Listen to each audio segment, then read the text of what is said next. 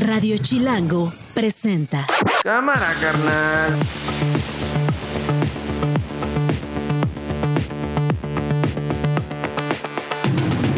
Miércoles 21 de febrero del 2024, una de la tarde en punto. Soy Nacho Lozano y esto no es un noticiero. Así suena el mediodía.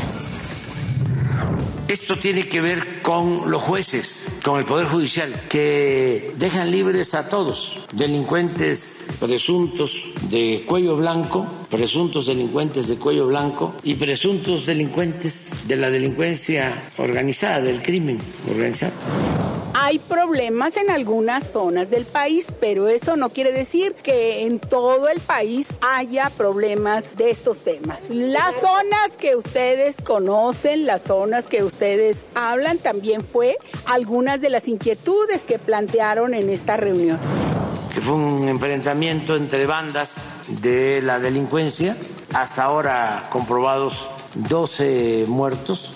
Esto de acuerdo al reporte de las 11 de la noche, ya estando elementos de la Guardia Nacional en el sitio. Porque prohibirle a un trabajador o trabajadora sentarse se basa en un supuesto realmente inhumano, que la salud ocupa un segundo plano ante la exigencia de una empresa. Qué super orgullo me da mi país, qué super orgullo me da cada mexicana y cada mexicano. Estamos a la altura, a la altura de millones y millones participando en defensa de la democracia y la libertad. El problema son de los trabajadores de base con la dirección y es que anteriormente ya lo habían tomado y pues simplemente siguieron las clases normales, aunque estuviera la dirección tomada y de repente pues así nos llegó. Esto no es un noticiero. Con Nacho Lozano.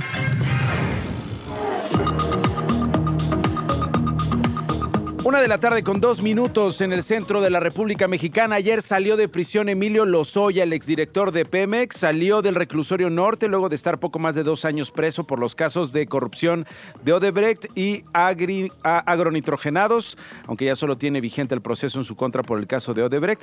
Lozoya Austin abandonó el penal oculto en una camioneta Toyota. Así salió el día de ayer.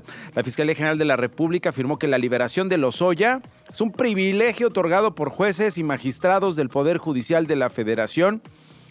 Fiscalía General de la República. De repente pienso en si la Fiscalía General de la República tiene una división teatral, o una división de dramaturgia, o tiene una división de telenovelas, o tiene una división de, de algo, una vicefiscalía que atienda asuntos dramáticos, de show, porque parece que le, le gusta mucho a la Fiscalía este tipo de asuntos, particularmente tratándose de cuestiones que tienen que ver con corrupción, con prisión preventiva, con una narrativa de justicia, cuando en realidad parece que no del todo se aclara ni el caso de fondo en el, en el asunto de Odebrecht, ni los culpables o los responsables enfrentan esa culpabilidad y asumen su responsabilidad. Esta mañana el presidente López Obrador habló de la liberación de Lozoya. Esto tiene que ver con los jueces, con el Poder Judicial, que dejan libres a todos, delincuentes presuntos de cuello blanco,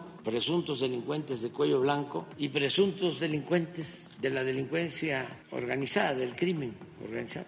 Que ojo, no es que haya quedado exonerado, va a enfrentar su proceso en prisión domiciliaria. El presidente Andrés Manuel López Obrador también dijo esto. Pero es un asunto entre la Fiscalía y el Poder Judicial. Y la verdad, el Poder Judicial está podrido. Puede ser que haya excepciones también de jueces, magistrados, me consta, de ministros, que son distintos, pero son excepción. Ya hay dos temas que quiero hablar con el periodista Arturo Ángel, este por supuesto y otro que tiene que ver con la Suprema Corte y Arturo Saldívar. Si te parece bien, mi querido Arturo, hablamos de este, ya lo tuiteabas tú desde eh, el día de ayer, dabas contexto, creo que ya lo tenemos claro, lo hemos seguido contigo. En primer lugar, eh, ¿en qué posición está a la una de la tarde con cinco minutos hora del centro Emilio Lozoya, Arturo? Bueno, eh, antes que nada, un gusto estar con ustedes. Igualmente. Emilio Lozoya, pues ya está en su casa, ¿no? Eh, de vuelta con este eh, brazalete electrónico que es- tiene un plazo de pues, se- 72 horas para colocárselo en Nacho y pues vuelve No se nos va a la pelar, ¿no? No creo que se nos pele en estas 72 horas. No. No, no, no, no creo, pues además sería peor para él. Y tampoco tendría sentido dado que pues las lleva, lleva las de ganar, honestamente, ¿no? ¿Por qué? Em, eh, porque mira, eh, recordemos que a Lozoya, como tú lo acabas de decir, ya solo le queda el caso de Odebrecht. Ya logró que le suspendieran el, otro proceso de agronitrogenados el año pasado, no luego de que el juez consideró que pues los 200 millones de dólares que se supone, y digo se supone porque solo ha pagado 100, el señor Alonso Ancira, con esos 200 millones de dólares va a quedar saldado y reparado el daño de ese caso, ¿no? Entonces, queda el tema de Odebrecht. Pero ojo, hace uno, el año pasado concretamente, la fiscalía eh, tuvo un revés muy importante luego de que el juez anuló las pruebas bancarias con las que los fiscales pretenden probar en el juicio que Lozoya sí recibió sobornos de Odebrecht. ¿Por qué las anuló? Porque como expusieron los abogados eh, de Lozoya, los señores em, Alejandro Rojas y Miguel Ontiveros, esas pruebas se obtuvieron, veto a saber por qué, Nacho, lo hicieron así los fiscales, pero no pidieron autorización judicial, a lo mejor como pensaron que venían de otro país, no se necesitaba, pero sorpresa, hay jurisprudencias del Poder Judicial y de la Corte donde dicen que sí necesitas, independientemente de si tu cuenta bancaria está en México o en España o en Italia, pues si lo van a usar tus datos bancarios o los de tus empresas o los de tus familiares en contra tuya, pues necesitas la autorización de un juez. Bueno, no la pidieron, Nacho, y resulta que ya se quedaron sin estas pruebas bancarias. Entonces, están en un amparo, la WIF y Pemex peleando. O sea, otra vez, perdón, Arturo, pero otra vez es que es incontables, ¿no? Las veces en que se caen los expedientes y los casos por estas pifias. No, totalmente, no. ya, ya, yo lo digo de broma y no tanto, pero ya cada semana es la sección de ¿y ahora qué caso se le cayó a la fiscalía? Te digo, yo creo que ya deberíamos de estar inaugurando una vicefiscalía eh, de asuntos teatrales, de, de, de, sana, sana colita de rana.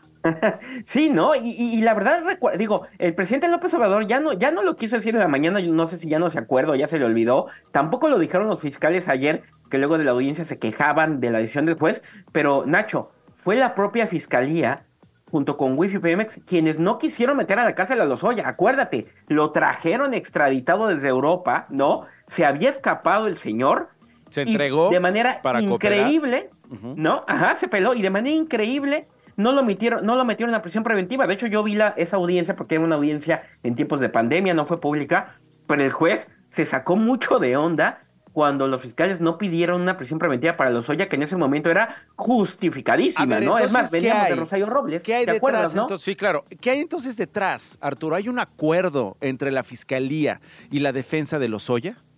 Mira, lo había al principio, ¿no? Eh, de hecho, si tú te acuerdas, el ex abogado de Lozoya, Cuello Trejo, cuando lo separan de la defensa, él dice, no, es que a Lozoya lo presionaron y él aceptó eh, entrar en una estrategia que yo creo que no es una estrategia correcta que es que él va a firmar una declaración fabricada. Así lo dijo el ex abogado de Lozoya, ¿no? Esta, esta, ¿Te acuerdas de esta declaración mm, que sonaba, como tú le acabas de decir, a un cuento chino, ¿no? Donde, según Lozoya, con el dinero de Odebrecht se sobornó a medio mundo para aprobar las reformas energéticas. Un guion que, por cierto, le era muy conveniente al presidente, ¿no? Él presumía, él presumía Particularmente contra eh, Lavalle, contra Naya, ¿no? Contra un serie, una serie de personajes de la oposición pero no se pudo probar nada. A final de cuentas, digo, políticamente fue un exitazo, ¿no? Se dijo muchas mañaneras, habló de eso, pero no se pudo probar nada, Nacho. Entonces yo creo que la fiscalía, eh, eh, aquí estamos hablando de, más allá de si la denuncia fue fabricada, que ahí estaríamos hablando de corrupción, evidentemente, ¿no?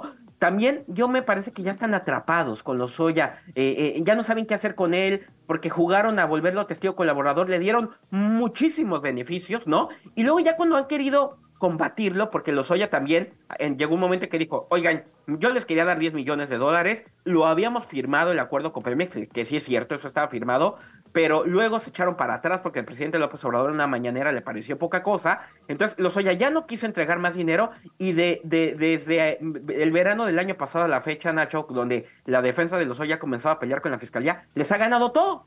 Logró que suspendieran el proceso de Odebrecht, logró que les tiraran las pruebas bancarias, de, perdón, que suspendieran el proceso por agronitrogenados, que, que, que eliminaron las pruebas bancarias en el juicio que tendrá que venir por el tema de Odebrecht, y ahora logró que le quitaran esta prisión preventiva, que todos recordemos, fue una prisión preventiva que en realidad le aplicaron porque se enojaron mucho en el gobierno de que Lozoya anduviera paseándose en Polanco, ¿no? Comiendo como si nada en un restaurante, aunque siendo estrictos, Nacho, eso no violaba su libertad condicional, porque Lozoya, tanto antes como ahora, Él nunca ha tenido ni siquiera prisión domiciliaria, ¿eh? Él puede ir y venir a donde quiera, siempre y cuando traiga su brazalete con GPS donde se prueben dónde está.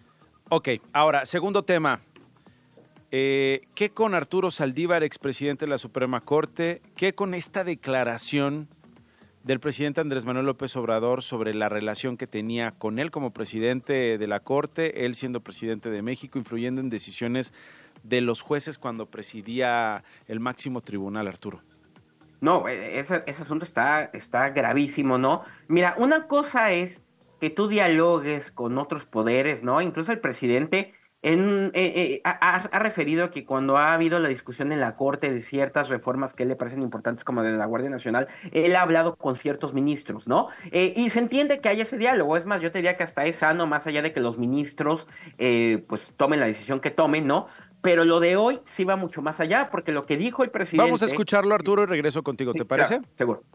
Cuando estaba el ministro Saldívar de presidente de la Corte, había más recato. Todavía cuando había un asunto así, nosotros respetuosamente interveníamos. Pero cuando se daban estos hechos y estaba Saldívar, se hablaba con él y él podía, respetuoso de las autonomías, de los jueces, pero pensando en el interés general, pensando en la justicia, en proteger a los ciudadanos ante el crimen, hablaba con el juez y le decía, cuidado con esto. Mm, y además habló y dijo más sobre la Suprema Corte refiriéndose a la actual presidenta. Que dijo, llega la señora Piña y dice, los jueces son autónomos, o sea, licencia para robar. A ver, échalo. Llega la señora Piña y dice, los jueces son autónomos, o sea, licencia para robar. Hagan lo que quieran. Arturo. No, increíble, o sea, como una autonomía va a ser licencia para robar, ¿no? Eh, además recordemos que en el sistema penal actual, Nacho, los jueces federales que reciben los casos se les llama jueces de control, porque su función es esa, es ser un control para verificar antes que nada si se han respetado el debido proceso y se han respetado los derechos humanos de la persona. Es justo la herencia de lo que queremos combatir desde las épocas de García Luna, donde el presidente ha hablado mucho del tema de Florence Casas. Bueno, por eso es este sistema penal. Y lo que dice el presidente es que le pedía a Saldívar que éste hablara con los jueces para incluso pasar por alto ciertos errores en las carpetas de investigación. Es de una gravedad terrible, porque básicamente lo que dice AMLO, y además lo, eh, peor, eh, de acuerdo con López Obrador, sí lo hizo el ministro Arturo Saldívar, es que hablaba con los jueces para pedirles justamente que eh, pues dejaran pasar errores en las carpetas de investigación, o sea, que renunciaran a su función de ser un control desde el momento de la detención hasta todo el tiempo en que se lleva el proceso. Es una situación evidentemente gravísima. Eh, e, es incluso, yo te diría, habrá que verlo con especialistas, pero hay reglamentos donde eh, los funcionarios judiciales que aceptan hacer eso y que según López Obrador, Saldívar lo aceptó porque dice que si lo hacía, pues eh, recibir presiones, injerencias de otros poderes para atentar contra la libertad de criterio de un funcionario judicial, pues son hasta delitos, ¿no? Entonces, una situación me parece extremadamente delicada, pero además que el presidente lo normalice de esa manera. Lo haya dicho, lo haya dicho sí en la mañana. Por supuesto que vamos a seguir hablando con expertos acerca de esto que es gravísimo y es inédito en el sentido pues no de que haya ocurrido, ¿no? Porque pues por años se ha dicho que esto pasa, ¿no? Eh, que el consejero jurídico de la presidencia era el operador en la Suprema Corte para que pasaran estas cosas, pero pues por primera vez un presidente está diciendo yo se lo he pedido y así hemos trabajado con él, que por cierto forma parte del equipo de campaña de Claudia Sheinbaum. Sí, exactamente. Y no solo eso, sino que además se diga que no era un diálogo solo entre juez y ministro, sino que el presidente le pedía literalmente al ministro que hablara con el juez. Imagínate, tú eres un juez federal y te habla el ministro de la Corte. Cuidado con eso. Cuidado te recomiendo, ¿no? Dios mío, o sea, pues, ¿cómo no va a ser eso una presión, no? Insisto, un tema muy delicado. Vamos ¿Qué significa eso, no? ¿Qué significa cuidado con eso? Pero bueno, una y cuarto, Arturo Ángel, periodista independiente en los Estados Unidos. Gracias, Arturo, por estos dos temas, por la explicación. No, un abrazo, Nacho. Buenas tardes. Esto no es un noticiero. La salud ocupa un segundo plano ante la exigencia de una empresa.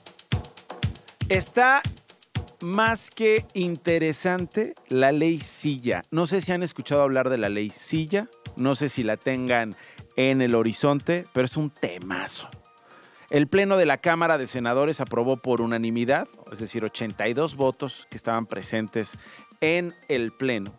La ley Silla, Se trata de una reforma de cinco artículos de la Ley Federal del Trabajo que garantiza básicamente que las trabajadoras, que los trabajadores descansen durante su jornada laboral.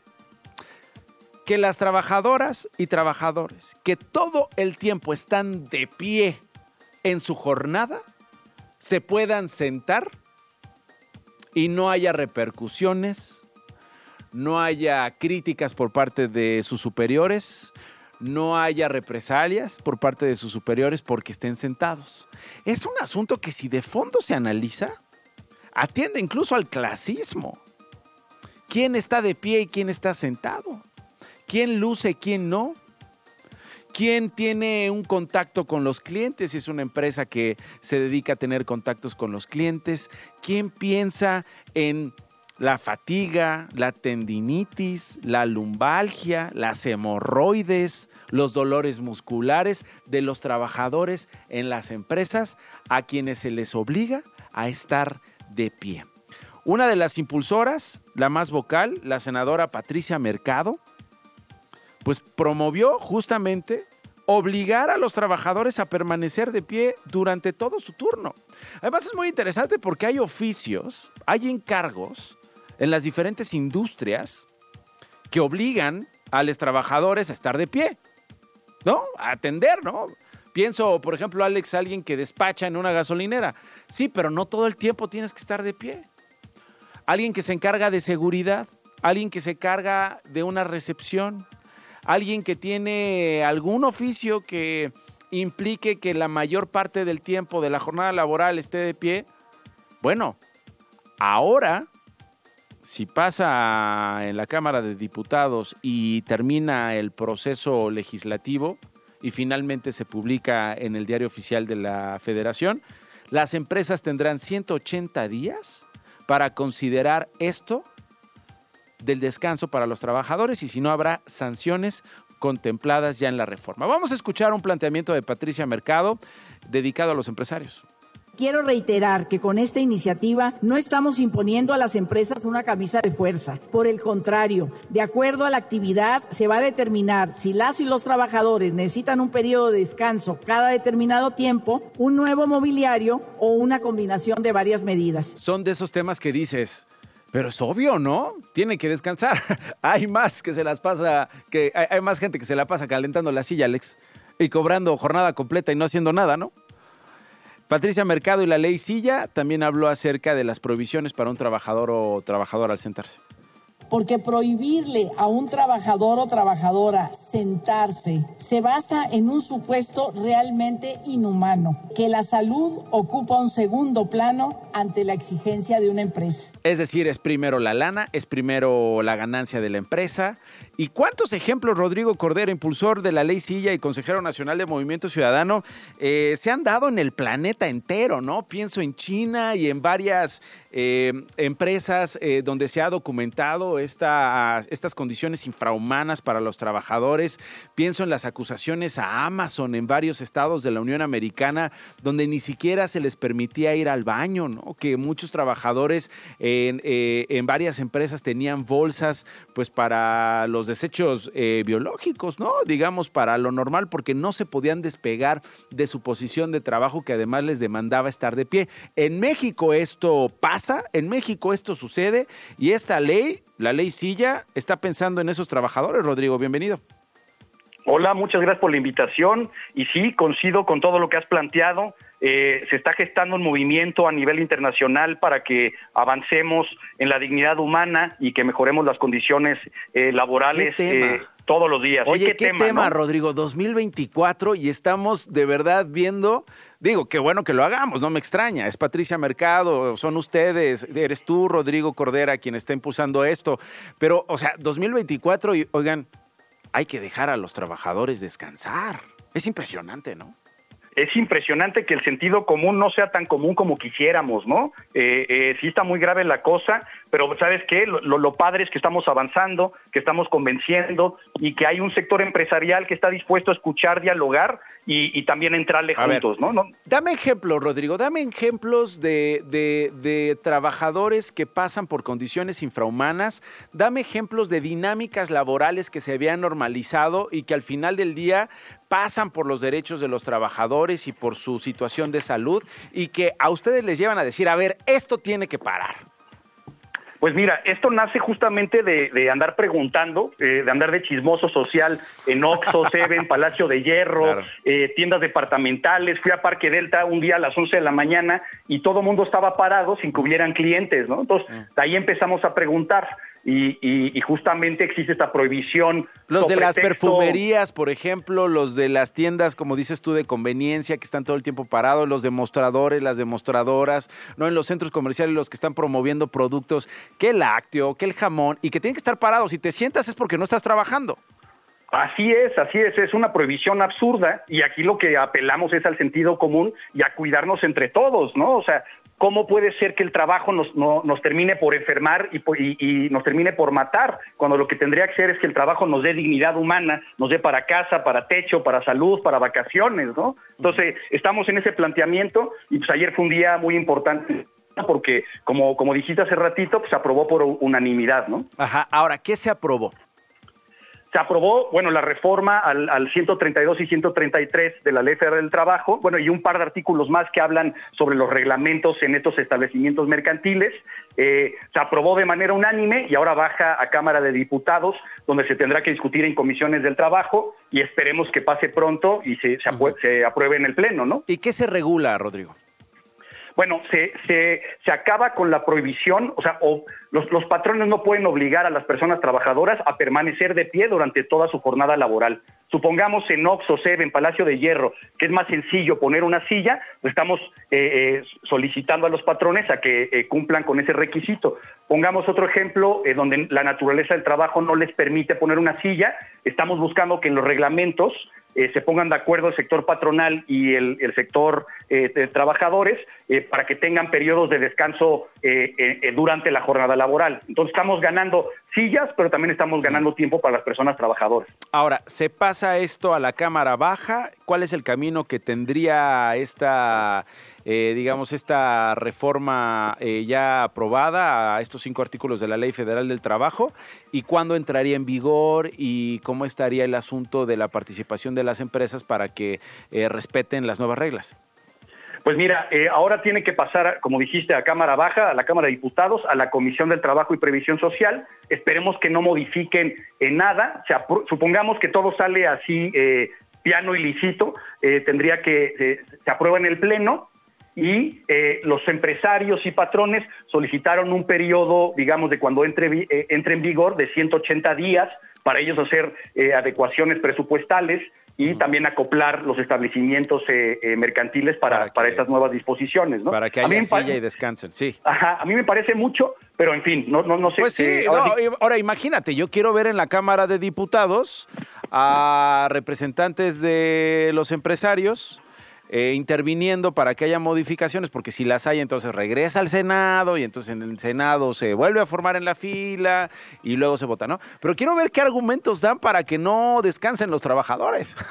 Mira, los argumentos que siempre dan eh, el, sector empresarial que habla eh, de, repente hablan en favor de los pequeños o medianos empresarios, sería ese, que ellos no están en condiciones para, para hacer esas adecuaciones, lo cual te digo aquí que es falso, porque las personas, digamos, que se organizan en familias, en cooperativas, los pequeños empresarios ya tratan bien a sus empleados en ese tema. Una, una miscelánea, digamos, eh, de una familia tienen sillas, una verdulería de una familia se ponen sillas, eh, los comercios de, de las pequeñas empresas ya tratan a sus, trabajadores con esa mínima dignidad que es el derecho a sentarse. Donde no sucede es en los grandes consorcios, en las grandes empresas, entonces es lo que buscamos que, cambie. Entonces creo que no hay argumento en este caso, apelo al sentido común que no es tan común y apelo a que nos pongamos eh, y nos organicemos juntos para cuidarnos mejor en esta república, ¿no? Oye, qué bueno que hay gente como tú en Movimiento Ciudadano, ¿eh? Te, agradezco mucho. Y, Patricia, y Patricia Mercado, ¿no? Y no todo es Palazuelos y Sandra Cuevas y así. No, pues así es la democracia interna del partido. Es muy complicado lo que estamos viviendo, pero creo que vamos a salir airosos eh, con buen diálogo y buena política, que pues ahora sí que yo sigo la línea de la senadora Patricia. Oye, y no hay partido que se salve, ¿eh? No hay partido que te sale. ¿Qué, me dices de Morena? ¿Qué me dices del PAN? ¿Qué me dices del PRI? Del Verde, ¿no? Los personajes del Verde, pero siempre de verdad eh, se agradece que haya estos impulsos eh, con estas leyes y que haya esta política, este convencimiento y sobre todo esta capacidad de convocatoria que, como dices bien tú, tiene la senadora Patricia Mercado. No, pues sí, tienes toda la razón y sí, tienes razón que hay impresentables en todos lados, pero también hay gente bien proba también en todos los partidos políticos. Así es. Y esas son las personas que la ciudadanía espero se politice más y apueste más por esos estos perfiles y pues nos ayuden a, seguir trabajando por, por el bien de este país, ¿no? Así es, Rodrigo. Muchísimas gracias por tomarme la llamada y estamos pendientes, ¿no? Vemos cómo va en la Cámara de Diputados y volvemos a tocar base contigo. Encantado, estamos a tus órdenes y que tengas buen día. Una con 26. Estás escuchando Esto no es un noticiero con Nacho Lozano. Las noticias de una. Y esas las tiene Glo Hernández en cortito, Glo. Muy buenas tardes, Nacho. La Auditoría Superior de la Federación detectó probables daños al erario por poco más de 785 millones de pesos por parte de Funatur durante la construcción del tren Maya. Se trata de pagos en exceso, deficiente planeación, pagos no justificados por liberar derecho de vía, trabajos que no cumplen con lo indicado, así como falta de acreditación de su programa de vigilancia ambiental y del proyecto ejecutivo. Y el proyecto del tren interurbano México-Toluca tiene por aclarar un monto de 238 millones 377 mil 93 pesos. ¿Dónde están? ¿Dónde están? No sabemos, Nacho, de acuerdo con las No quisiera decir quién se los chingó. Déjame buscar otra palabra. Déjame la pienso y luego te digo.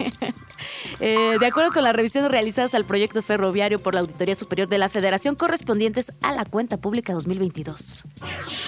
Trabajadores administrativos del CCH Oriente de la UNAM entraron en paro de labores por lo que las clases presenciales se suspendieron este miércoles. Argumentan malos tratos y deficientes condiciones laborales. Los alumnos que llegaron al plantel se encontraron con banderas rojas y carteles en donde se anunciaba que no había clases. Esto dijo hoy en la mañana uno de ellos. Escuchemos. El problema son de los trabajadores de base con la dirección y es que anteriormente ya lo habían tomado y pues simplemente siguieron las clases normales, aunque estuviera la dirección tomada y de repente pues así nos llegó.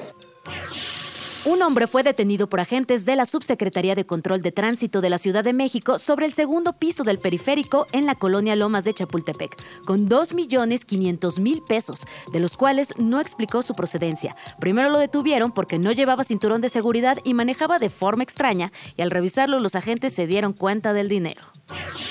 Luego de que el jefe de gobierno de la Ciudad de México, Martí Batres, dijera que la crisis de agua en la capital es un tema promovido por la oposición con fines electorales, Santiago Tabuada, candidato del PRI-PAN-PRD a la jefatura de gobierno, dijo que en 27 años de gobiernos de izquierda no se han desarrollado inversiones ni proyectos de infraestructura para evitar la escasez.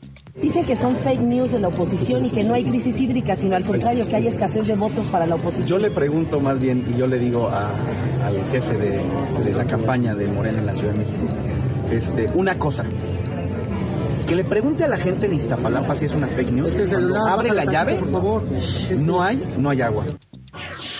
Tras un enfrentamiento entre bandas del crimen en San Miguel Totoloalpan, Guerrero, el presidente López Obrador confirmó la identificación de 12 muertos, aunque en los videos difundidos se pueden apreciar más víctimas. El presidente dijo además que ya se despegó un operativo en la región. Que fue un enfrentamiento entre bandas de la delincuencia, hasta ahora comprobados 12 muertos, esto de acuerdo al reporte de las 11 de la noche ya estando elementos de la Guardia Nacional en el sitio. Y hoy le preguntaron al senador morenista Félix Salgado Macedonio, papá de la gobernadora de Guerrero, Evelyn Salgado, sobre estos pactos que ha propuesto el clero con el crimen y así respondió. Escuchemos. En este país puede haber obispos que representen a Dios y puede haber obispos que representen al diablo. Oye, pero ya no sabemos a quién representan. ¿Usted no vamos a pedir. con buenos ojos que la gobernadora negociara con el narco? Claro que no, por supuesto que no. ¿Por qué? Tiene que pasar Porque no debe ser y no puede ser.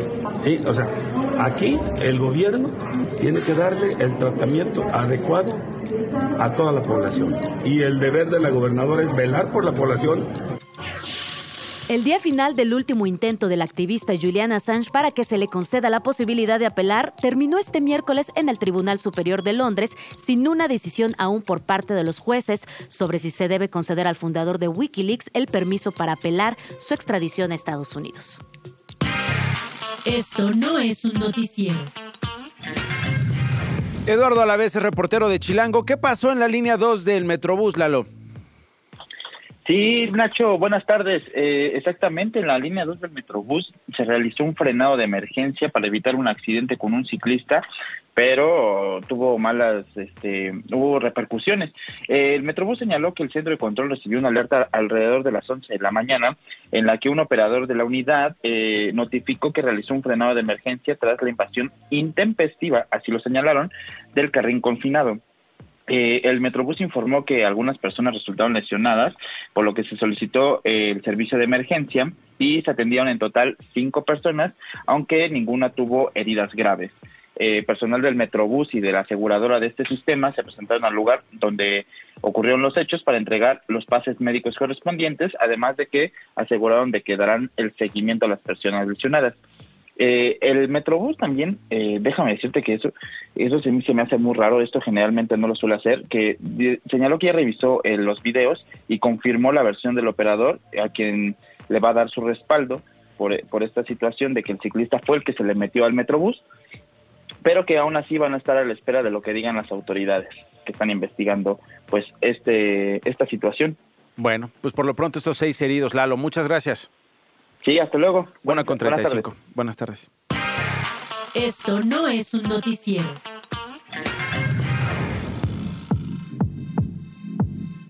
Bueno, el presidente Andrés Manuel López Obrador eh, dio a conocer hace algunos días que quiere saber más de Catarino Erasmo Garza, que quiere encontrar sus restos, quiere historizar acerca de él, han habido ya reacciones de historiadores publicados en diversas revistas, eh, dando contexto acerca de quién, quién era este hombre. Eh, y los esfuerzos del presidente López Obrador no quedaron solamente en dichos en la mañanera, ya son esfuerzos cristalizados, es decir, ha mandado a una delegación de militares y de marinos, incluso de miembros de la Secretaría de Gobernación y de la Cancillería, para que en Panamá encuentren los restos de Catarino Erasmo Garza, porque el presidente quiere saber más acerca de quien fuera un general de la Revolución Mexicana desaparecido por aquellos años, en el siglo eh, que corresponde a la Revolución Mexicana. ¿Y qué pasó? Bueno, pues hubo críticas. Hubo críticas por parte de madres buscadoras que básicamente dicen, vamos a gastar lo que se va a gastar el gobierno de México para buscar a Catarino Erasmo, que no es el de la academia, ese es Erasmo Catarino, a Catarino Erasmo Garza, a este general de la Revolución Mexicana. Cuando llevamos años denunciando que no regresan nuestros hijos o nuestras hijas, que este país tiene más de 113 mil desaparecidos, que este país vive en una impunidad rampante que impide a las madres buscadoras responsabilizar a quienes no han buscado a los suyos y que incluso estas madres buscadoras, hermanas, hijas, son asesinadas, amenazadas por buscar y por hacer la chamba que el varias instituciones del Estado mexicano no hacen para encontrar a los desaparecidos, pero sí vamos a buscar a Catarino Erasmo Garza. Bueno, le llamamos Alfredo Ávila porque pues hay que seguirle el hilo a la historia y hay que darle contexto y profundidad a esto que digo yo es un capricho en Panamá, un capricho presidencial en Panamá. Pero pues queremos, Alfredo Ávila, historiador y profesor investigador de la UNAM, saber un poco más acerca de Catarino Erasmo Garza y su opinión, Alfredo, acerca de este, pues de esta misión encomendada a, estas Fuerzas Armadas por parte del presidente de la República. Nacho, ¿qué tal? ¿Cómo estás? Buenas tardes. Buenas tardes. Pues mira, Nacho, no, no, no, no es un general revolucionario. ¿Mm? me, me, parece que, que, claro, la, uno tiende a pensar eso, ¿no? Alguien que, que haya, que haya, eh, a, quien haya que ir a buscar sus restos eh, eh, nos imaginemos que participó en alguno de estos de esos procesos como la Revolución Mexicana. No, no es ¿Quién un general era entonces Catarino Erasmo? Catarino eh, Garza eh, era un periodista, ¿Mm? periodista que nació en Tamaulipas, eh, aunque aunque vivió en Texas desde muy joven, en realidad casi toda su vida la pasó del lado tejano, algo que además era muy frecuente en, la época, bueno, sigue siendo frecuente eh, familias que, que, que están en los dos lados de la, de la frontera. Y eh, desde Texas él eh, publicaba, publicó algunos periódicos, había sido tipografista y terminó siendo muy crítico del gobierno de Porfirio Díaz. Terminó siendo también muy crítico de las condiciones eh, de trabajo, de las condiciones de explotación hacia mexicanos en Texas, cosa que le granjeó enemistades también de, de, de aquel lado. Eh, participó en clubes políticos, que, que era una especie de partidos políticos para el siglo XIX. Eh, eh, de hecho, los periódicos que, que, que él eh, redactaba pues tenían que ver con estos clubes políticos. Eh, se- se- es más o menos famoso. O sea, sí corresponde entonces, realidad, como decía pues, yo, eh, por ahí del siglo... No, no, no creo que el 90% de los mexicanos conozca a Caterino Garza, ahora tal vez sí, porque hacia, hacia 1891, hacia 1891 Desapareció. cuando fue...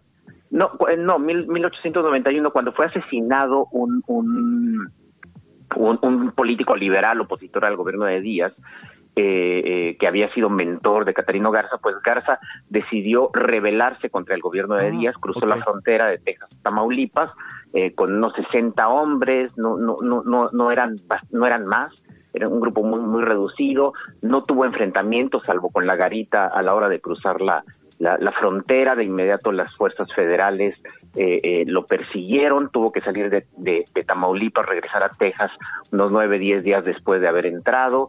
Eh, en Texas también había órdenes ya de aprehensión en su contra porque el gobierno mexicano solicitó la colaboración del de Estados Unidos y, eh, y regresó a México, pero ya prácticamente a salto de mata. O sea, es entonces vivió no- en el siglo XIX, ¿no, Alfredo? Digamos, en el siglo XIX con estas características, digamos, públicas que nos estás describiendo. Exacto. Ok, sí, sí, ¿y sí. qué tan cercano al rigor científico, histórico que siguen ustedes es eh, el, el esbozo, el perfil del presidente López Obrador con este Erasmo, eh, Catarino Erasmo Garza González, revolucionario bandido, este texto que además edita Planeta? Pues mira, eh, eh, se trata de, de- de un texto que, que nosotros profesionalmente llamaríamos agiográfico, es decir, es una biografía que busca que busca eh, mostrar virtudes. De hecho, la agiografía eh, era un género literario que se usaba para describir vidas de santos. Eh, en esta cosa muy medieval y, de, los siglos XVI, XVIII todavía, de, eh, en el mundo religioso, las vidas de los santos o agiografías. Me parece que, que, que por allí va. Y tiene sentido. Garza, Garza fracasó en su empeño revolucionario en, en el 91 en, en México y después se dirigió a, unos tres años después, cuatro años después, a eh, Costa Rica. En Costa Rica se unió a otro empeño revolucionario, un empeño revolucionario liberal en, en entonces Colombia, Panamá todavía formaba parte de Colombia, y allí fue asesinado. Es decir, es un hombre que intenta dos veces hacer una revolución, las dos veces fracasa, pero hay un empeño por eh, encontrar alguna virtud en Catarino Garza y esa virtud está, me parece un poco paradójico porque al presidente no le gustaría mucho esto, eh, la virtud está en la prensa crítica, Uy. la prensa crítica del gobierno. Uy, uy. Y, y- y bueno, su oposición a Porfirio Díaz, que ya sabemos que es uno de los villanos Sí. eh, eh, de la historia de México y del presidente en particular. Sí, bueno. Eh, eh, pero, pero lo de la vida de Santos, perdón, es, es- es que quiero terminar rápido con esto. Lo de la vida de los santos es importante porque una característica de la religiosidad es las reliquias, la adoración o la veneración Claro. a las reliquias. Sí, sí. Y me parece que es lo que está buscando el presidente, como, como cuando Miguel Alemán buscó los restos de los niños héroes y por supuesto que los encontró, o los restos de Cuauhtémoc, o cuando Carlos Salinas envió una delegación a, a París para buscar los restos de, de José María Morelos. Lo que, lo que quiero decir es que es- esta cosa tan antigua que es buscar reliquias para tratar de encontrar en las reliquias alguna virtud de un santo, pues sí, sigue presente, ¿no? Mm, interesante, interesante, Alfredo. Eh, oye, pues muchas gracias, gracias por esta, por esta pincelada. Creo que hay que seguir hablando, habrá que estudiar más acerca de este, de este personaje, pero interesante la perspectiva que pones y la necesidad, ¿no? En qué momento lo hace el presidente, ¿no? Eh, y además en el contexto en el que lo hace, ¿no? En un país como, como este, en el que pues estamos concentrando esfuerzos eh, de financiamiento público para ¿Para qué? Para traer de vuelta reliquias y, beatificar, ¿no? Vamos a decirlo informalmente, a alguien como Catarino Erasmo Garza eh, Rodríguez. Eh, Alfredo, muchas gracias. Gracias por tu tiempo. gracias a ti y saludos al auditorio. Gracias, cuarto para las dos. Esto no es un noticiero.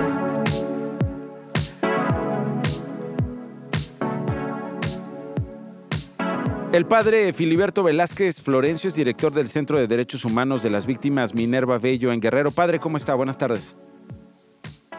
Buenas tardes, Nacho. Eh, oiga, padre, eh, en primer lugar, eh, preguntarle, lo contamos ayer, lo estamos detallando más a este mediodía. Hoy el presidente de la República habló de lo que pasó en Totolapan. ¿Por qué sucedió esta masacre ahí en Totolapan si ya había un pacto, padre? ¿Cómo, cómo interpreta usted los hechos? Bueno, yo creo que eh, no se ha entendido bien esto del pacto o está bien contextualizado. A ver, explíqueme. Estamos hablando de dos hechos diferentes. De una negociación que los obispos eh, iniciaron eh, el, mes pasado en Tierra Caliente para que el grupo de la familia y los tlacos pudieran dirimir sus diferencias y lo otro fue lo que aconteció aquí en Chilpancingo, donde los tlacos con el cártel Los Adiós pudieron eh, imprimir sus diferencias y de poner las armas y, optar por el diálogo. Ok, entonces digamos, el acuerdo habría sido entre los ardillos y los tlacos, pero obviamente como se ha contado, no incluye a la familia michoacana, que es este hecho en eh, Totolapa, ¿no? No, porque en este caso esto fue algo más iniciativa de estos grupos a petición de los grupos eh, utilizando eh, a mí como eh, ese canal o ese puente de diálogo, independientemente de, lo que los obispos estaban haciendo allá en Tierra Caliente. ¿Y cómo ha sido esta, este labor, esta labor, padre? ¿Cómo, ¿Cómo ha sido ser ese canal en estas circunstancias? ¿Cómo lo ha vivido usted? Pues mira, es complicado cuando, cuando se da a conocer, eh, porque pues al final, ¿no? O sea, yo sé el riesgo que se tiene cuando eh, uno, ¿no? Este, se acerca a estos personajes, cuando uno trabaja en esto de los derechos humanos, así como el periodismo, ¿verdad? Eh, uno sabe el riesgo, pero ahora que se da a conocer y que se hace público, pues se vuelve un poco más eh, riesgoso por no tanto inclusive por los líderes, sino por sus seguidores o los propios inclusive seguidores de los partidos políticos, porque de una manera a unos les ha molestado, eh, piensan que, que, que es algo que uno hace para atacar a la figura del presidente o que somos parte de la coalición Vamos por México. No, para nada. Yo soy el primero que no votaría por eh, Xochitl. Entonces, están muy equivocados, pero eso no lo entiende la gente y, lo expone a uno eh, esas declaraciones y esas tendencias ¿no? que se tiene, cuando lo único que se quiere aquí es eh, la paz. Llevamos ya más de una semana en Chilpancingo sin un homicidio doloso. Mm, y esto usted se lo atribuye, padre, a estos acuerdos que usted ha mediado, esta paz que usted llama en Chilpancingo se debe a los acuerdos que usted ha mediado o en los que usted ha participado? Así es. ¿Cuáles son los acuerdos, padre? Mira, eh, no puedo hablar más de como de la situación más que decir que, que los dos están de acuerdo en, en, en utilizar el diálogo en lugar de las armas, porque para no, digamos, afectar lo que ya se, se logró construir de confianza, pues ya no, o sea, no puedo compartir más. Eh, o sea, entiendo, o sea, puedo inferir que uno de los acuerdos es que ya no haya homicidios, que es lo que hemos visto y que usted hoy celebra, ¿no? En Chilpancingo. Así es. Eh, Así los es, asaltos a las pollerías, a los comercios, este asunto de las placas, eh, la crisis del transporte público, entiendo que también podría estar dentro de los acuerdos, padre. Pues mira, desconozco lo que entre las dos partes hayan hablado, entonces, pero lo que sí se ve reflejado es que ha disminuido la violencia, está la economía, digamos, eh, minoritaria funcionando al 100%, las escuelas funcionando, las clases, y pues eso es algo que podemos estar pues felices por ello.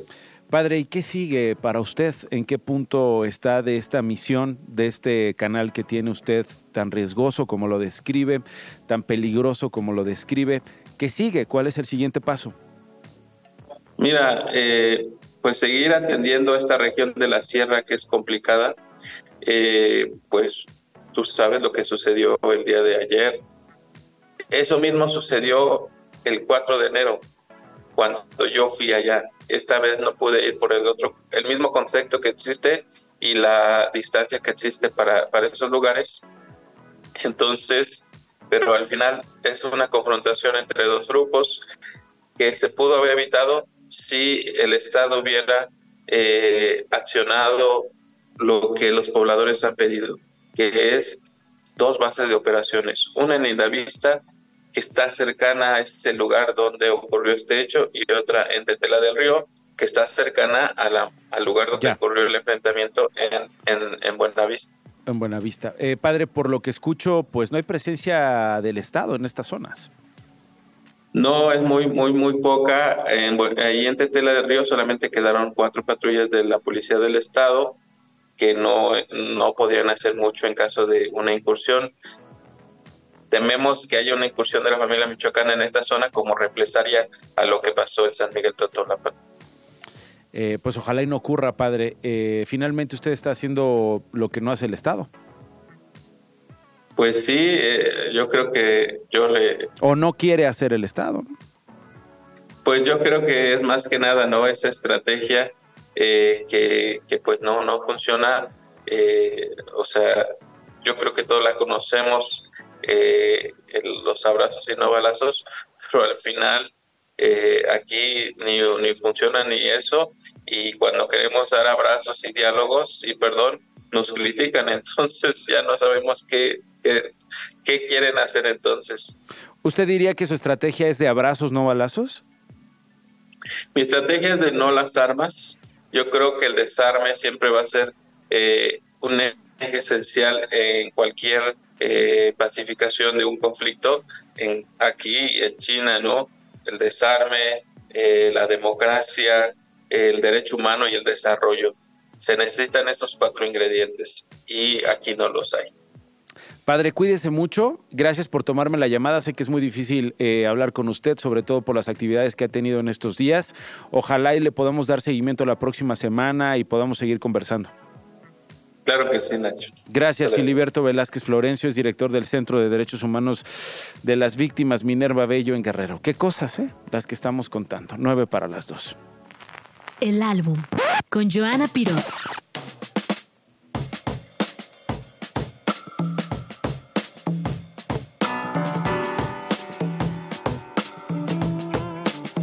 Presume esto ante la cámara. Lo estoy presumiendo ante la cámara en este momento. Ya siempre voy a traer viniles, ¿no? Porque Ya, se ya sabe más bonito. Sí. Digo, los tengo que cuidar mucho cada vez que me venga para acá, porque además vengo en camión. Muy, muy, muy, muy eficaz. Ay, no creo que te roben el. No, pero pues ahí traes varias cosas. O sea, sobre todo para que no se. No no es Ah, que se maltrate. Que se maltrate el disco. Mm, es correcto. razón. Esta no es una reliquia. Tráete de 20, tráete de 20 y los dejas Sí tengo aquí. algunos, pero no son tan importantes. la Ah, bueno. Son más importantes estos. Este, este lo quise traer porque me lo acabo de comprar. De hecho, me lo compré ayer. No es una reliquia, es algo este, relativamente reciente, es del 2021. Pero sí lo quería medio, medio presumir porque Aaron Fraser originalmente es el baterista eh, de Duran Jones and the Indications que es otra banda tototota de Neo Soul, que también hemos tratado aquí en este espacio, Nacho. Eh, y él sacó su álbum como solista, eh, debut. Se llama Introducing Aaron Fraser con este rosa maravilloso. Está producido eh, por John Auerbach, el baterista de los Black Keys. Eh, todo en su estudio de Nashville, que está muy cerca ahí de Third Man Records y de Jack White y demás. Y a mí me encanta este nuevo movimiento de Neo Soul. El Neo Soul es mucho de los 60s y los 70s, pero se, tiene un revival de hace como cinco años maravilloso. Y Aaron Fraser es bastante importante porque salió de Durant Jones en The Kenshios, pero si estás escuchando su voz, tiene un falseto maravilloso, elegantísimo y todo el álbum es elegante y completamente atemporal. Eh, su voz me parece maravillosa. Eh, es de las cosas recientes que más recomiendo. Obviamente cuando traigo cosas que tienen un poquito más de tiempo, tienen un poco más de bagaje de historia y a lo mejor un poco más de riqueza, pero también tenemos que traer cosas relativamente nuevas. Y el Revival del Soul es de mis cosas favoritas en este momento. Este álbum de Aaron Fraser definitivamente es eso. Y en la vorágine que estamos viviendo, en donde todo es como pues reggaetón y eso que también lo acepto y que también está muy padre. De repente también está padre ser romántico y regresar a, pues ya sabes, a las letras que realmente te quieren decir te quiero. O te lo dicen de otra manera, ¿no? O te lo dicen de otra forma. Y si les gusta esto, chequen eh, un, este, una presentación que tiene Aaron Fraser con Duran Jones en el Art Institute of Chicago que ves que está muy cerca de Lula Palusa. Entonces utilizaron este pabellón que es como romano eh, para, para, con la acústica de eso, para que no enchufar ningún instrumento y todo se lo echa a capela y todos los instrumentos están así, sin, sin, este, sí, sin conectar. Y Aaron Fraser canta unas rolas completamente a capela en ese museo que son maravillosas. Eh, y pues ya, saben que todo esto que les recomendamos está dentro de nuestro playlist de Spotify de Esto no es un noticiero, con todo lo que hemos recomendado hasta el día de hoy. Gracias, Joe. Qué gusto Gracias escucharte. a ti también, Nachito. Gracias a ustedes. Hasta mañana en punto de la una. Adiós. Nos vemos. Esto no fue un noticiero con Nacho Lozano. Radio Chilán. Radio